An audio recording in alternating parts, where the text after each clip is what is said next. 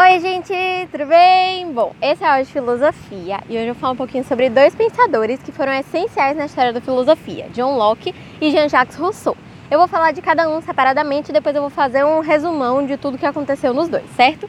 Antes de começar, eu queria já pedir desculpa. Eu tô em um lugar aberto, então eu sei que vai ter alguns, barulhos de fundo, mas eu tô fazendo o possível para abafar esses barulhos e se você se concentrar no que eu tô falando, a gente consegue fazer isso juntos, tá certo? Bom, então vou começar por John Locke e depois eu passo para Jean-Jacques Rousseau. John Locke veio com a ideia de entendimento humano. Como assim? Aqui a gente vai entender o que ele chamava de estado de natureza ou liberdade racional.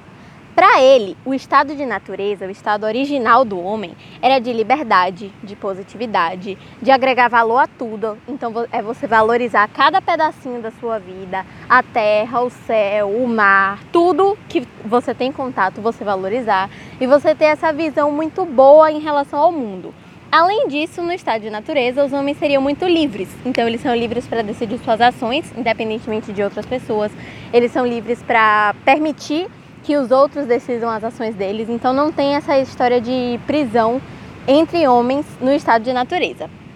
Aqui cada um vai tentar preservar a própria vida, cuidar de si, mas também cuidar da vida do outro. Então, em primeiro lugar, você tem que ter a sua vida, você tem que tentar preservar ela para você não morrer, já que é um estado de natureza, você tem que cuidar de você, mas se você conseguir fazer bem ao outro sem que ameace o seu bem-estar, você também vai fazer, porque tem toda essa ideia de positividade e solidariedade também, certo?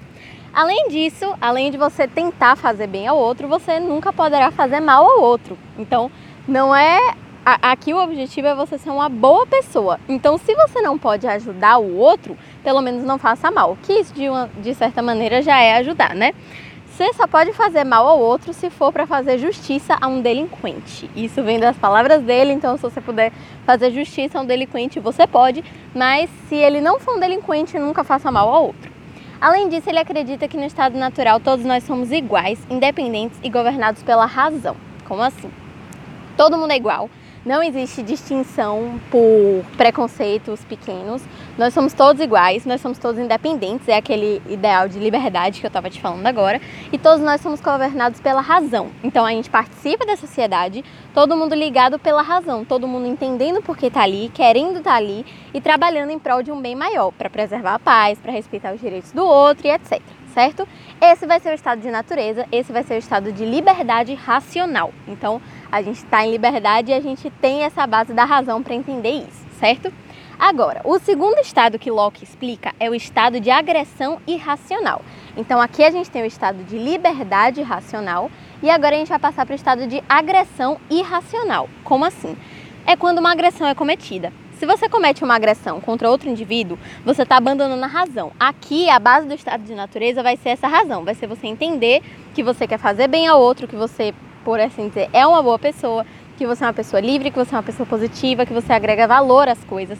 Se você comete uma agressão, você está esquecendo disso, você está abandonando essa razão. E aí você deve ser punido, porque você abandonou o seu estado de natureza.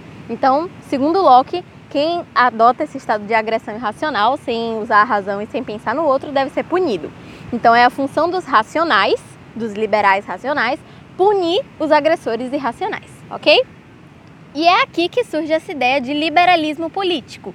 Então é aqui que a gente vai depor um rei, é aqui que a gente vai modificar o parlamento, sempre que eles não cumprirem suas funções. Então é aqui que a gente vai começar a realmente mudar o que não está funcionando. É aqui que a política vai se tornar dinâmica. Então você está no poder, tá, ok, mas você pode sair.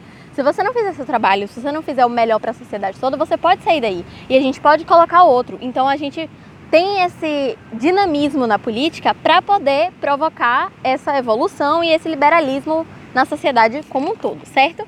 Então, pode-se dizer que John Locke foi o precursor do liberalismo político. Ele tinha muito essa ideia de livre associação. Ele trouxe também muito a ideia do contrato social, então liberdade, propriedade privada, a preservação do direito de cada um a ter sua propriedade natural, né?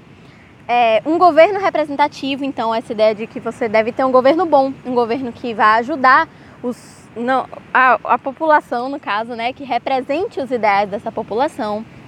Ele traz ideais empiristas, contratualistas, que é isso de contrato social que eu acabei de falar. Ele foi também um precursor da economia política, então, junto com essa ideia de dinamismo político que ele traz, ele traz muito essa ideia de trabalho, de moeda, de valor. Então, realmente, ele ajudou muito a construção da economia, como a gente conhece.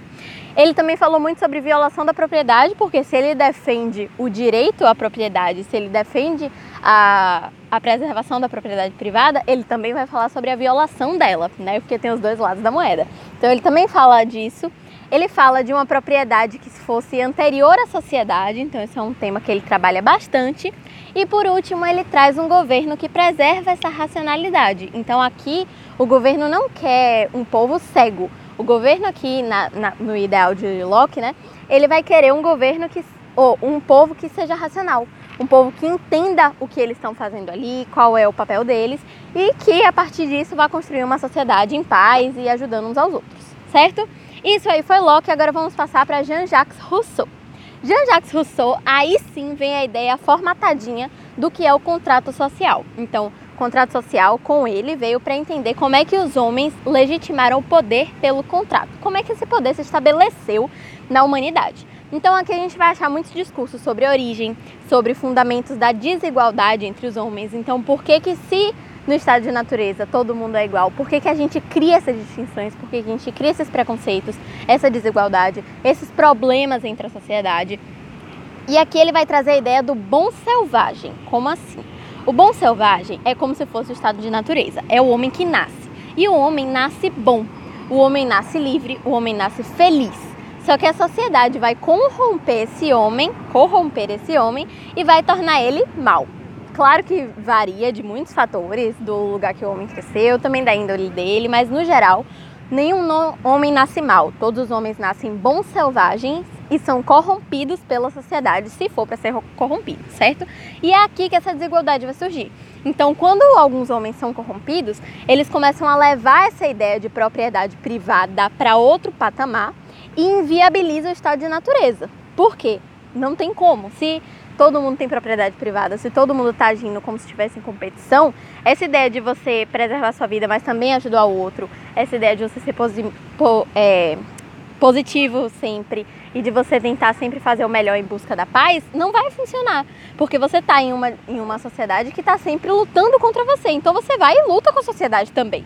Então, isso é uma coisa muito presente aqui nas ideias de Rousseau, e é isso que ele vai trazer para falar de desigualdade. E é aqui que entra o contrato social. Então, a gente precisa desse contrato social para construir um, um, Estado civilizado. Porque se está tudo uma bagunça, se está todo mundo brigando, a gente precisa construir um, uma sociedade civil. E para isso vem o contrato social. Aqui ele vai dividir certinho o que é meu e o que é seu. E isso vai originar o estado da sociedade. E é aqui que entra essa ideia de guerra de todos contra todos, que é isso que eu estou te falando. Todo mundo brigando, um querendo passar por cima do outro e abandonando esse estado de natureza que eu tanto vinha te falando ali com Locke.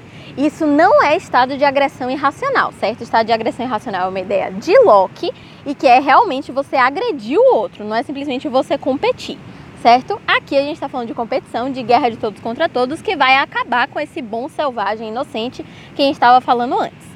Só que, por outro lado, falando de política aqui em Rousseau, o soberano sempre vai ser o povo. Isso é uma coisa muito boa de você lembrar, porque aqui o povo vai meio que mandar. Tanto que nas ideias de Rousseau, além do homem ser bom estado de natureza, a sociedade corromper o homem, etc., ele também acredita muito em uma política que seja feita pelo povo para o povo. Então aqui o povo vai aprovar as leis que o governo vai executar então tem os princípios da democracia, da gestão pública aqui com Rousseau, né? Ele vai trazer nesse contrato social o poder político para o povo, certo? Então aqui vai cair o absolutismo, por exemplo, na Revolução Francesa, vai inspirar muito essa queda do absolutismo lá na França, porque aqui o soberano é o povo. O povo se criou com direitos naturais, que no futuro vão se tornar direitos civis, para poder fazer com que a sociedade funcione. Então o governante aqui não vai ser mais um soberano, como eu estava te falando agora no absolutismo francês. Aqui o governante vai ser nada mais do que um representante da soberania do povo sobre o povo.